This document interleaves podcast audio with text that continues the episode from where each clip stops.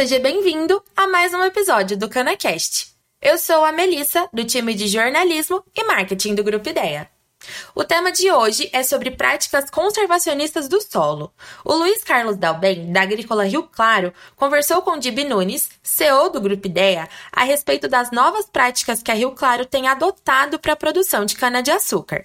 O Luiz Dalben contou quais são os métodos de conservação do solo utilizados nos seus canaviais nos últimos anos e também os principais itens conservacionistas a serem considerados para quem quer atingir resultados de sucesso. Esse episódio é um oferecimento da John Deere, então vamos ouvir. Olá, pessoal. Tudo bem com vocês? Estamos iniciando mais um podcast do Grupo Ideia. Hoje nós recebemos aqui um convidado muito especial. Ele é um engenheiro agrônomo, consultor de empresas canavieiras e um agricultor modelo ele já criou várias tecnologias e também ele desenvolve equipamentos agrícolas. Ele é muito conhecido no setor. Eu estou falando do meu amigo Luiz Carlos Dalben, carinhosamente chamado pelos seus amigos de Didio. Né, Didio? Ele, lá de Lençóis Paulista, vai passar para a gente algumas informações de grande importância ele vai falar do seu sistema conservacionista de água e solo. Uma coisa inédita, corajosa, audaciosa e, sobretudo, muito bem pensada. É um projeto inovador, é disruptivo. Então, nós, conhecendo esse trabalho dele, que vem fazendo há muitos anos, é, achamos interessante convidá-lo para fazer esse podcast. Esse podcast que é uma, um patrocínio da John Deere e vai ser levado a todos os agricultores e produtores de cana-de-açúcar do Brasil. E da América Latina também, uma vez que a, a nossa John Deere é mundial. É, só para completar, o Dalben produz em torno de 500 mil toneladas. Ele é um produtor modelo. É, tudo na sua propriedade é muito bem pensado, muito bem planejado. Ele é modelo para muita gente e já conseguiu desenvolver muita no, muitas novas tecnologias. Esta é uma delas. Então, nós vamos ver. Vamos trazer aqui Luiz Carlos Dalben. E aí, Dalben? Tudo bem com você? Tudo bem, Dib. E você, como vai? Tudo bem. Graças a Deus, é, é um prazer muito grande recebê-lo aqui para esse podcast. Você que está sempre presente, contribuindo com a gente e contribuindo com o setor sucalcoleiro. É, hoje, eu já anunciei que nós estamos trazendo você porque você está fazendo uma coisa disruptiva, é, quebrando paradigmas no seu sistema conservacionista de solo e água. Então, eu gostaria é, de deixar você bem à vontade, até te passei algumas perguntas, para você expor para os nossos amigos, os, os nossos é, é, colegas que estão nas usinas, os produtores de cana, o trabalho inovador que você está fazendo. Vou deixá-lo à vontade, é, fique à vontade para você responder aquelas questões e depois nós vamos conversar se no final para se surgir alguma coisa mais. Fique à vontade, Luiz. Muito obrigado por ter atendido nosso, nosso chamado mais uma vez. É, você que eu, eu chamo você de samaritano. Ele é o bom samaritano. Ele recebe delegações, recebe visitantes, é o tempo todo sendo requisitado. E aqui entre nós, nunca se negou a atender ninguém. Eu, como seu amigo, eu abusei um pouquinho. Eu estou sempre chamando você e chamando é, você, mais uma vez, depois dessa chuvarada toda que teve aí, eu fiquei pensando no seu modelo. Conta para o pessoal aí, Luiz, o que é que você está fazendo. Fique à vontade, tá? Ok, DB, muito obrigado. É sempre um prazer a gente estar tá podendo é, compartilhar com o pessoal do setor sucroenergético é, o trabalho que a gente faz, né? É, é um trabalho que tem aí o suporte de algumas pessoas da minha equipe, que teve de consultorias. Enfim, a gente procurou agregar valores né, é, nessa questão aí conservacionista de solo e da água, que é muito importante para qualquer cultura que seja. Tá? É, então, o DIB, na verdade, me fez algumas perguntas, né, e são perguntas muito importantes, principalmente nós que passamos aqui, nós de São Paulo e, e vizinho do estado de São Paulo, passamos aí três anos, vamos dizer assim, três safras e três plantios com chuva não só abaixo da média, mas chuvas irregulares, né? Passava aí três meses sem chover, depois podia vir até uma tromba d'água, então tudo isso aí tem interferência é, tanto na produtividade, e as produtividades de maneira geral no Centro-Sul caíram muito, né? Então, é, eu vou falar um pouco aí sobre as questões que ele falou que estão relacionadas com conservação de solo e, logicamente, está relacionada com conservação de solo e água, elas estão relacionadas com produtividade, com qualidade de canavial e com os custos finais é, na produção de cana. Tá? Então, a primeira pergunta que o Dib fez é para que eu falasse um pouco sobre o método de conservação de solo que eu utilizo nos canaviais né, nos últimos anos? Essa é uma primeira questão. A segunda questão, quais são os principais itens conservacionistas a serem considerados para quem quer atingir o mesmo resultado de sucesso? A terceira pergunta, se pode ser usado em qualquer tipo de solo. A quarta pergunta está muito relacionada com as chuvas que nós tivemos no final de dezembro, é, final de janeiro e comecinho de fevereiro. É, não correu água nessas últimas chuvas. Né? E a quinta pergunta é se eu uso nesse meu sistema cultivo em faixa como principal resguardo contra a erosão. Então, são perguntas todas ligadas à conservação de solo, e eu gostaria de falar antes, né, que nós temos 64% de ambiente E, né, solos bastante arenosos, né, na, na nossa área, 25% de ambiente D, entre E e D a relação é muito pequena, e 8% de, de ambiente C, aproximadamente 1% de B e 2% de A. Então, as nossas áreas, né, 89% das nossas áreas são áreas é, muito arenosas, solos de baixíssima produtividade e que têm uma facilidade é, na questão de erosão e perda de água, tá? Então, para a gente entender bem essa questão de conservação do solo, né, tem aqui um, um escrito que uma boa conservação de solo, em qualquer cultura que nós vamos implantar, seja ela feita através de tomada de decisões e posições, onde a somatória dessas posições resulta no resultado esperado ou não. Então, não é apenas uma técnica isolada né, que vai fazer você ter sucesso. O DIB colocou que eu tenho um sistema de conservação diferente, é porque nós trabalhamos hoje basicamente sem terraços, ou seja, gradativamente nós estamos eliminando os terraços ou minimizando os terraços. Mas não é simplesmente retirar o terraço, né? É um sistema de conservação de solo aonde a gente usa outros itens de, de conservação de solo que substituem o terraço, porque na verdade o que é um terraço? Ele é um bloqueador de água, né? ele é uma represa dentro da nossa área. E qualquer equipamento que você vai utilizar, é, colhedora, transbordo, é, pulverizador, hoje nós temos pulverizador com mais de 30 metros de largura, de barra. Então, é, qualquer obstáculo que está dentro da sua área, você tem dificuldade. Então, nós estamos estudando um sistema é, que não tenha esse obstáculo tão grande como a gente viu no passado.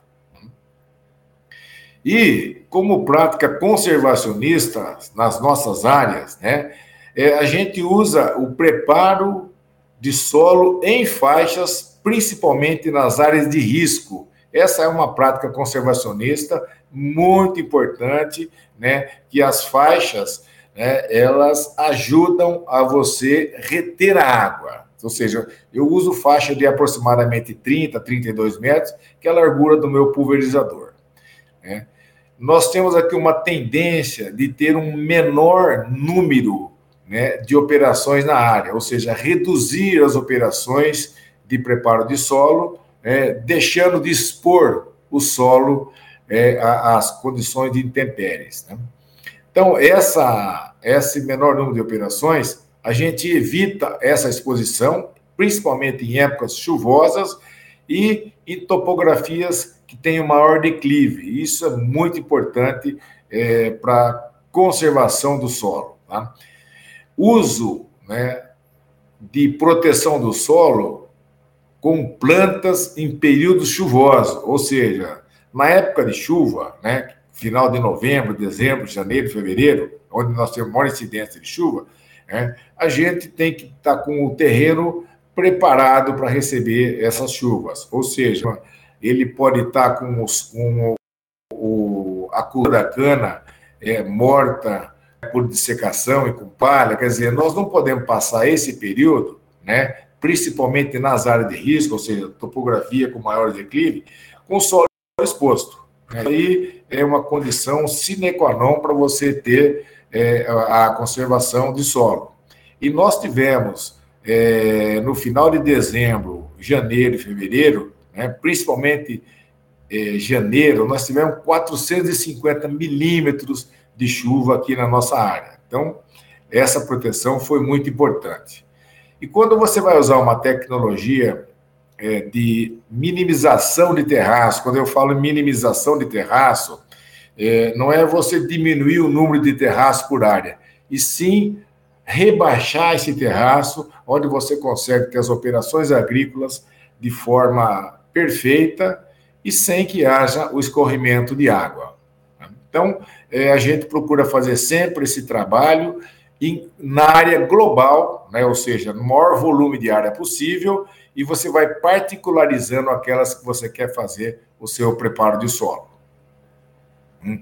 Então, aqui está um exemplo, né? É, soja, amendoim, milho e crotalária são três culturas em que, nessa época, ajuda muito a, a prática conservacionista de solo e de água. E outra prática conservacionista né, é é, o uso né, de, da cultura remanescente, ou seja, da própria cana-de-açúcar. É lógico que é, para você é, fazer algumas operações, né, você vai ter que remover o solo.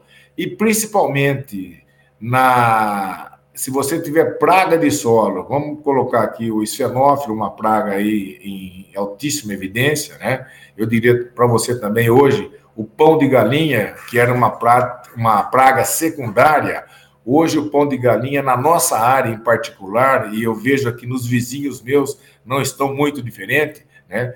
É, principalmente em solos de baixa produtividade, em solos arenosos, o pão de galinha passou a ser uma prática principal, uma prática primária e não mais uma prática secundária. É, Para se ter uma noção, a gente fazia antes o corte de soqueira apenas é, objetivando é, pegar, ou seja, controlar o esfenófilo. Hoje nós fazemos dois cortes na soqueira e um deles é para a gente controlar o pão de galinha que está assim, é, quando nós mudamos a biologia do canavial, que nós deixamos de pôr fogo, muitas pragas, é, eu acredito que o xenófilo e o pão de galinha, é, não vamos esquecer também do migdoros, mas esses dois, principalmente, o que eu falei, eles, com a nova biologia do canavial sem fogo, nós deixamos de matar o adulto, deixamos de matar a larva com o fogo, né?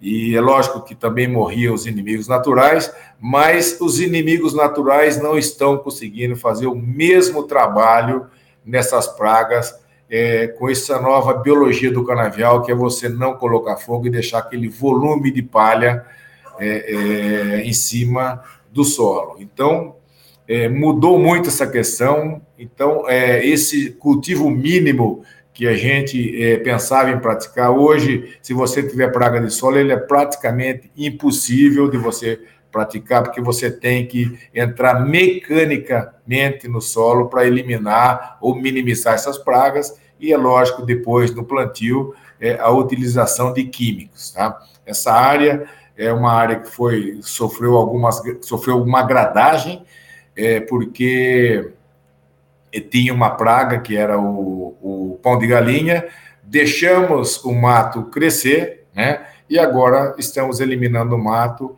com glifosato para poder conservar o solo nas chuvas e entrar com o plantio na área. Tá? É, uma outra uma outra prática conservacionista, né, que eu já falei aqui, estou é, mostrando, é a soca e a palha da cana como proteção de solo. Isso é muito importante, principalmente em solos arenosos e com a declividade que é suscetível à, erosão. Né?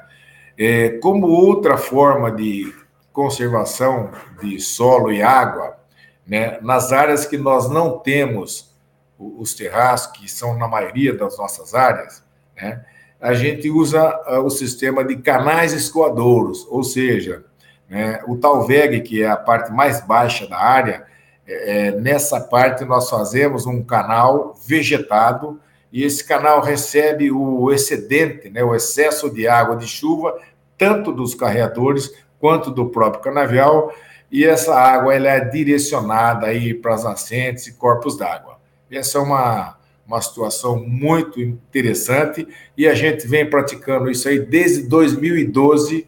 Na verdade, começamos em 2011 e terminamos em 2012 nessa área e o resultado é altamente positivo. Eu posso dizer para vocês que quando a gente tinha terraço nas nossas áreas, né, nós tínhamos muito trabalho de nessa época aqui de correção de erosões. Eu tinha duas motos niveladoras, eu tinha máquina de esteira e a gente estava sempre corrigindo é, é, essas erosões. Hoje eu não tenho máquina de esteira e tenho apenas uma moto niveladora, né? É lógico que você vai falar, mas faz três anos que não chove. Realmente, três anos aí com menor volume de chuva. Mas esse ano, é, só em janeiro concentrou 450 milímetros e nós não tivemos problema é, de erosão a nível de chamar uma moto niveladora ou uma máquina de esteira. Tivemos sim corrimentos de água, ou seja, atingiu a capacidade de campo, o solo atinge, né, por excesso de chuva,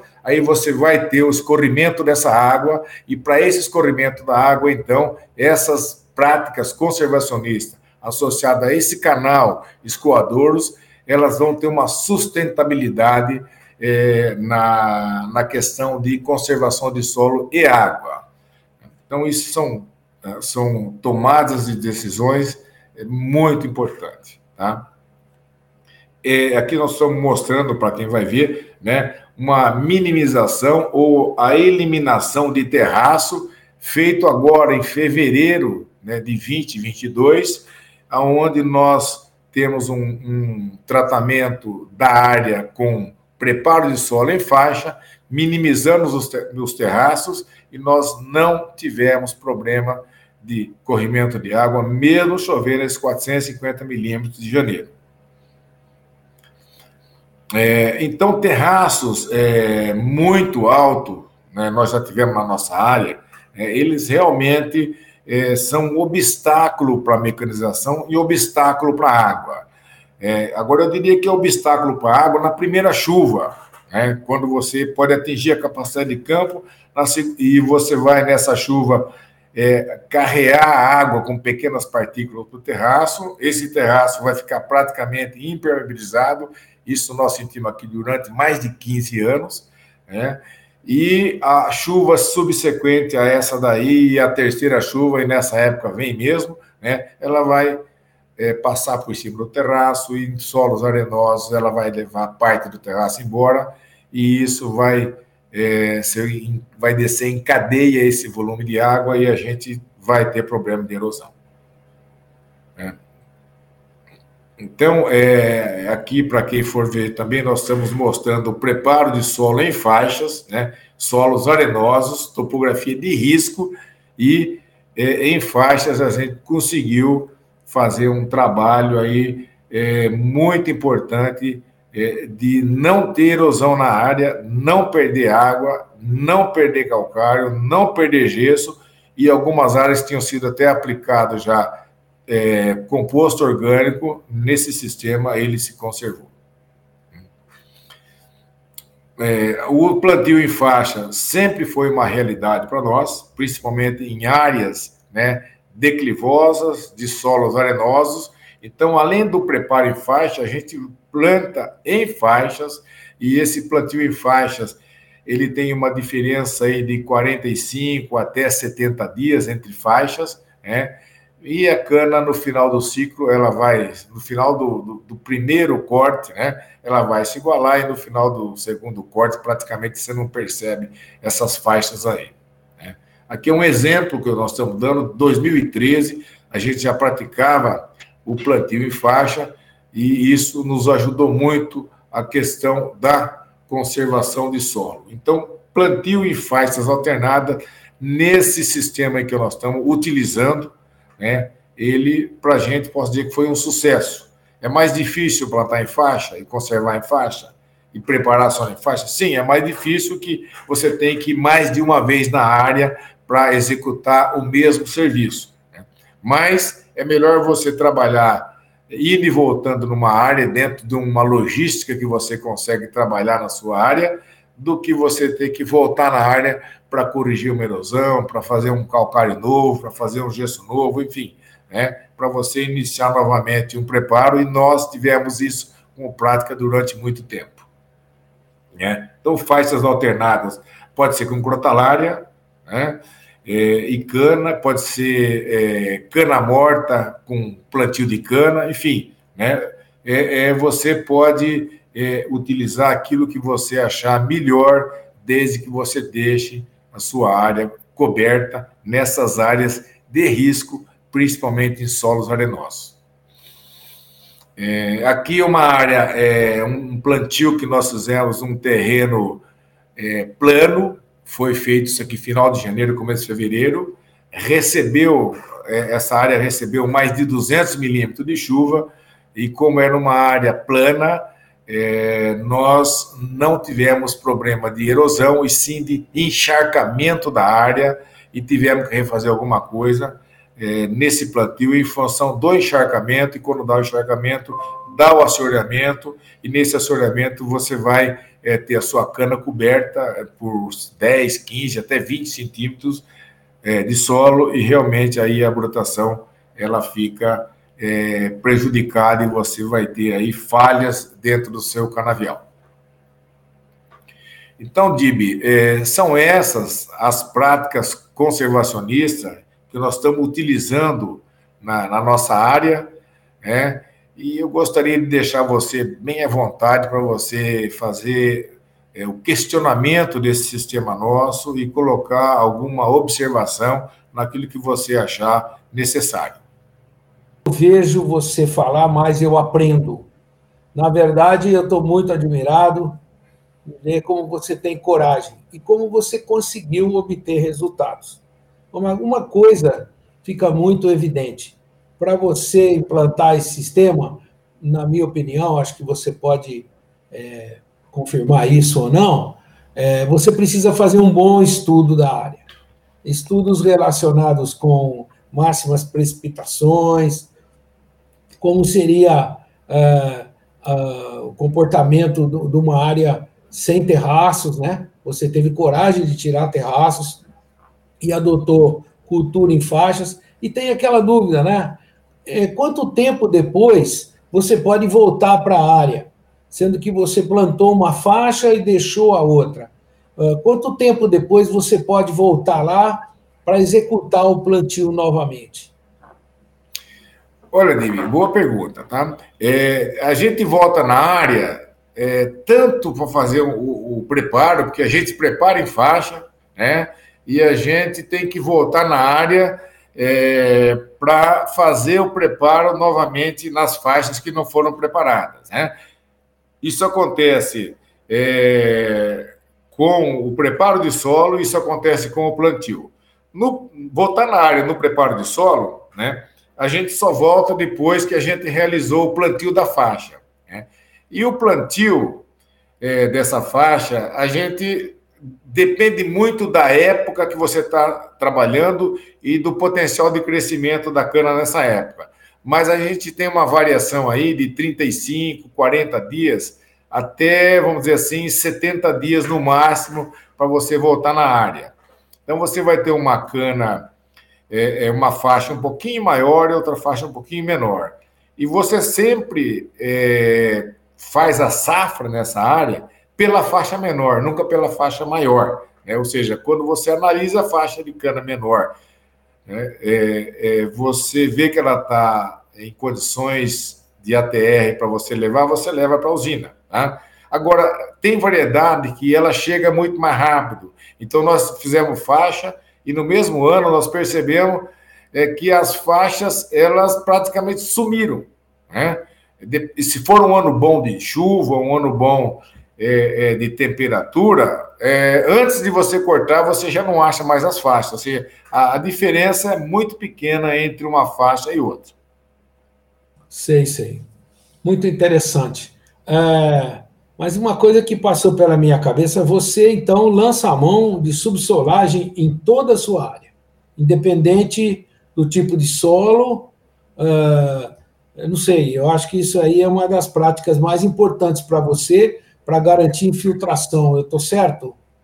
Sim, Dib. É, como a gente é, não tem o sistema de terraço mais, né, e solos arenosos compactam, sim. Já fiz várias medições em, em primeiro, segundo, terceiro corte, na, na hora do preparo, nós fazemos com penetrógrafo e o solo arenoso não tem a mesma compactação de tijolo que tem o solo argiloso, mas ele compacta sim. Então, nós fazemos subsolagem ou em 100% da área, ou subsolagem aonde vai receber a sulcação, deixando a entrelinha sem a subsolagem. Né? É por onde vai trafegar é, a, a plantadora, vai trafegar o transbordo, vai trafegar a colhedora. Mas a gente usa hoje subsolagem em área total. Ou seja, você faz um sistema canteirizado. O DIB, nós fazemos, tá? É, quando nós mudamos o espaçamento de 1,50 para 50 por 1,40, nós passamos a canteirizar, né? Então a gente passou a canteirizar e hoje, DIB, nós estamos retornando o espaçamento de 1,50. É, por que, que nós estamos retornando? Nós tivemos três anos de muito pouca chuva. Tá? Chuvas irregulares e os nossos solos são arenosos, é, drenam muito fácil. É, e nesses três anos, eu vi a minha produtividade declinar muito ano a ano. Por quê? Porque nós temos um volume de raiz e de cana maior por metro quadrado. O fertilizante você consegue colocar, mas a água não. Então é a mesma quantidade de água para um volume quase duas vezes maior de raízes e de cana.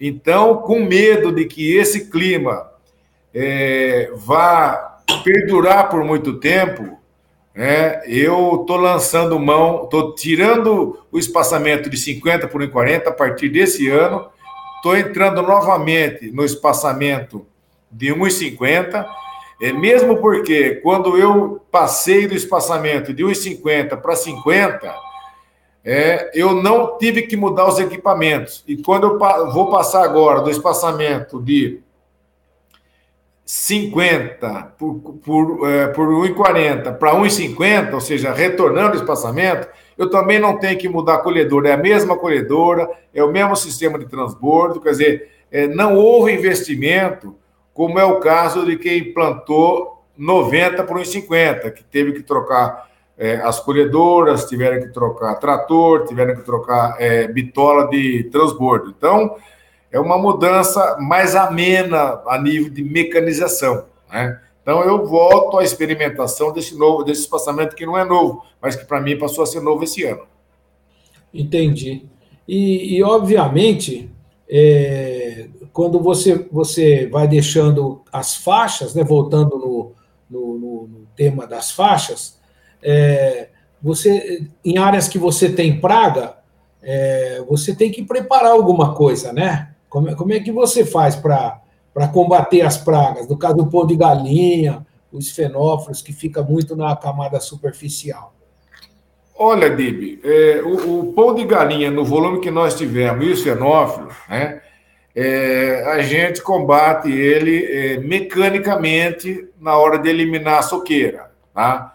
Então, a grade ela pode fazer um bom trabalho, o erradicador de soqueira faz um bom trabalho, a gente teve o erradicador de soqueira, né?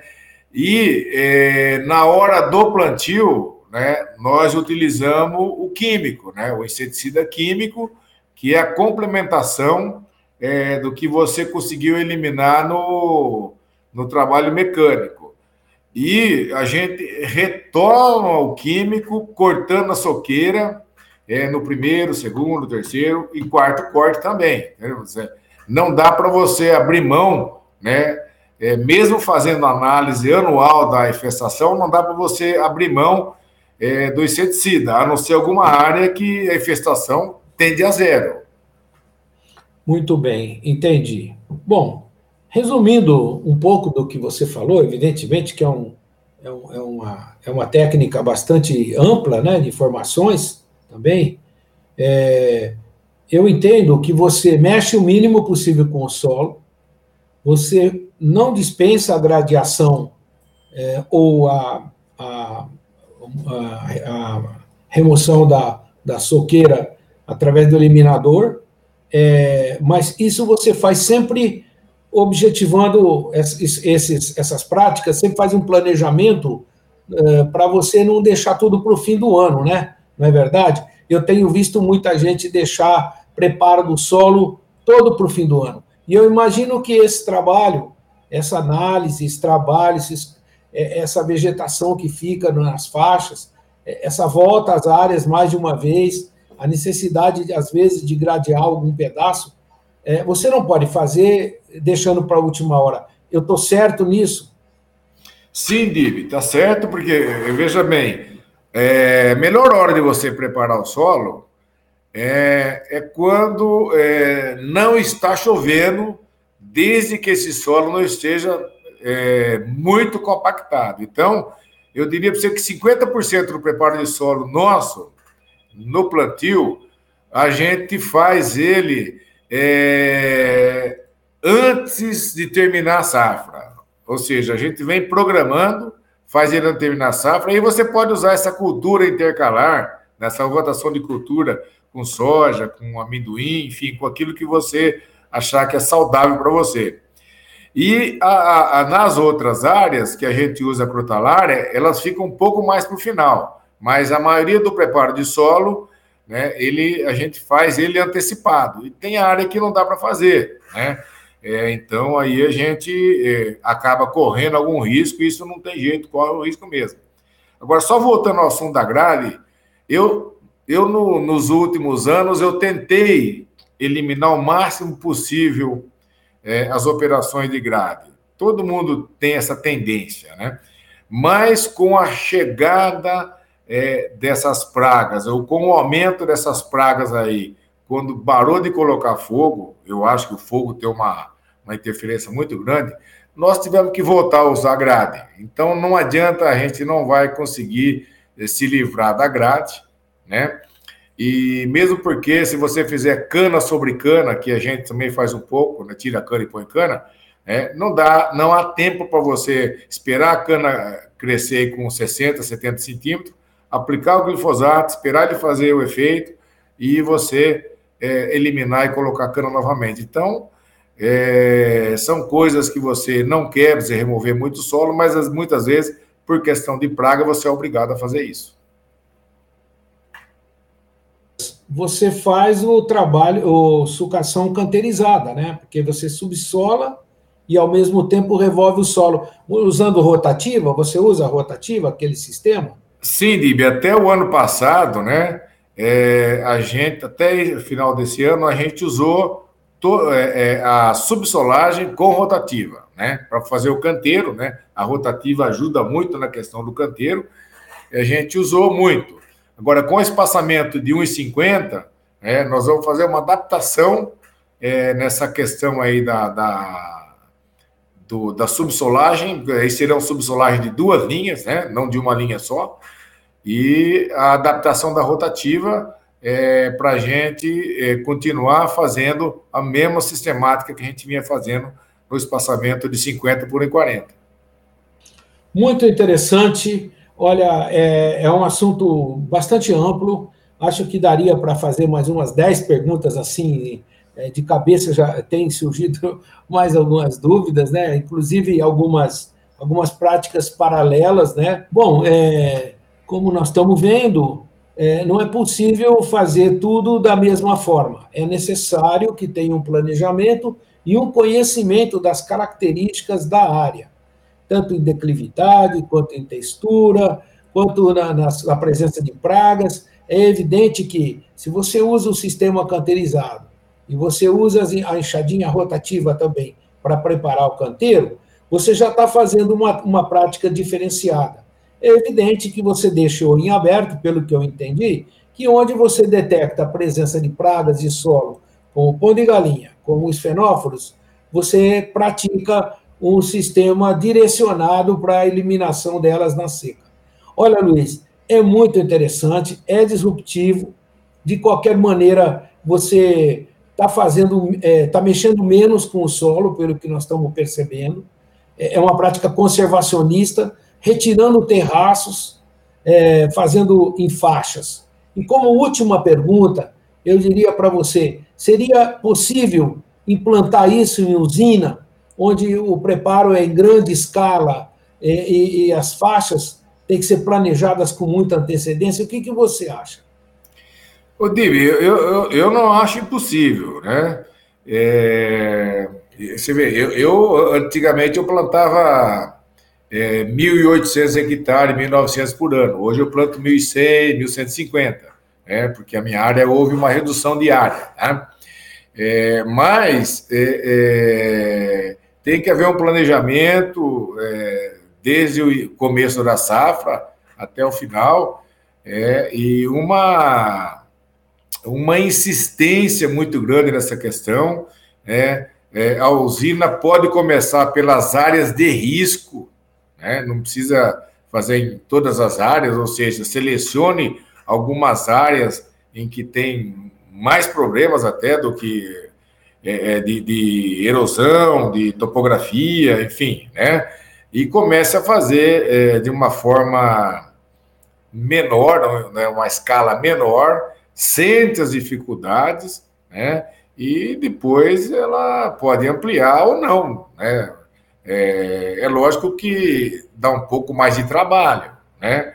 Aí é, é, é muito comum falar, é, mas dá mais trabalho, eu não estou estruturado, vai faltar hora de máquina. Quer dizer, existe algumas coisas assim, né? Mas é, depois de implantado, você não quer rotar mais no, no convencional.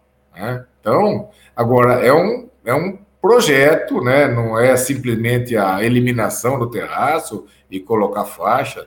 É, tem todo um projeto de condução de água, é, é de, de delineamento de sulcação. É, eu faço isso no computador, levo para o campo, testo no campo, volto no computador, é, é, vejo onde eu vou colocar ou não a área de escoamento de, de, de água, né, onde estão a nascente, onde não estão. Quer dizer, então você tem que estudar bem a área, por isso que eu falo, fazendo uma área menor para ir começando. Existem empresas especializadas nessa questão aí de, de, de participar do, do, desse trabalho na usina. É, é, seria interessante a usina não fazer isso sozinha, entendeu?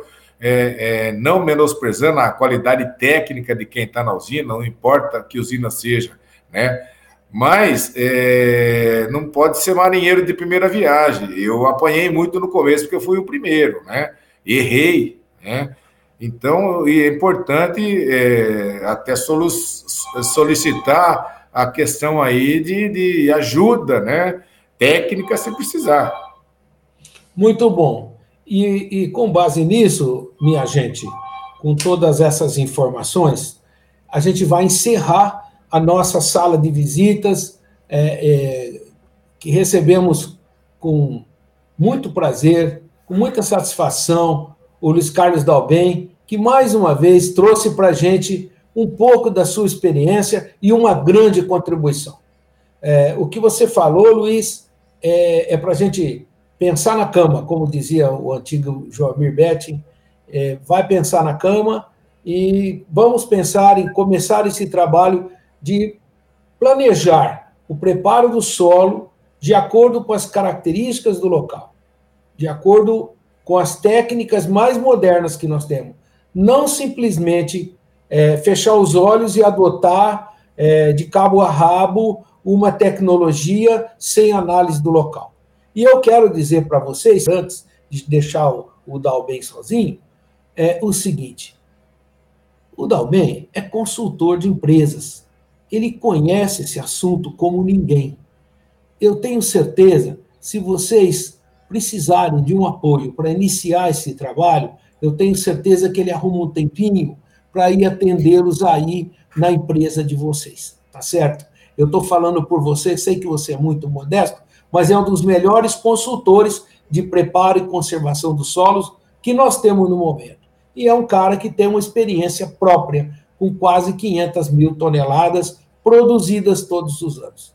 Eu quero agradecer o Luiz, deixar o microfone para você, se despedir dos nossos colegas que estão eh, nos ouvindo e também nos assistindo, e, e agradecer de coração, em nome de todo o Grupo Ideia, essa sua presença mais uma vez. Muito obrigado, Luiz. Fique à vontade para despedir dos nossos amigos. Ok, DB. Obrigado eu, né, por poder participar é, é, da, desse trabalho, né? É, e o objetivo nosso é, é desenvolver cada vez mais a agricultura no Brasil. Nós somos um país em que tem a agricultura no seu DNA, tem no seu solo, tem na sua estrutura continental. Somos um país tropical. É, é, e dentro de um país tropical nós conseguimos produzir o ano todo. E eu acho importante a gente é, poder contribuir para esse desenvolvimento da agricultura no país como um todo, porque é, a nossa agricultura, com certeza, a gente ouve muito falar isso, eu tenho certeza, ela é uma das mais avançadas do mundo, porque a gente procura é, trabalhar desafios que outros aí muitas vezes acabam fugindo deles. Muito obrigado mais uma vez. Obrigado aos meus amigos, obrigado àqueles que nos ouviram até agora. Eu espero que vocês tirem boas lições desse bate-papo, é, dessa aula, né, na verdade, que o Luiz Dalben nos deu. Muito obrigado, obrigado a João Dir por nos proporcionar essa oportunidade de levar esse conhecimento a todos vocês. Um grande abraço, fiquem com Deus. Tchau. O episódio terminou. São impressionantes os resultados obtidos quando se dá atenção especial ao solo. A base de toda a produção começa por ele. O Grupo Ideia agradece o Dalben pela super aula e ao John Deere pelo apoio ao conteúdo. Agora, eu te convido a fazer esse conhecimento chegar ao máximo de pessoas, para que o nosso setor seja cada vez mais rico. Então, compartilhe esse episódio com quem possa se interessar pelo assunto. Manda nos seus grupos de WhatsApp, posta nas redes sociais e se você se lembrar, marca a gente por lá. Até logo!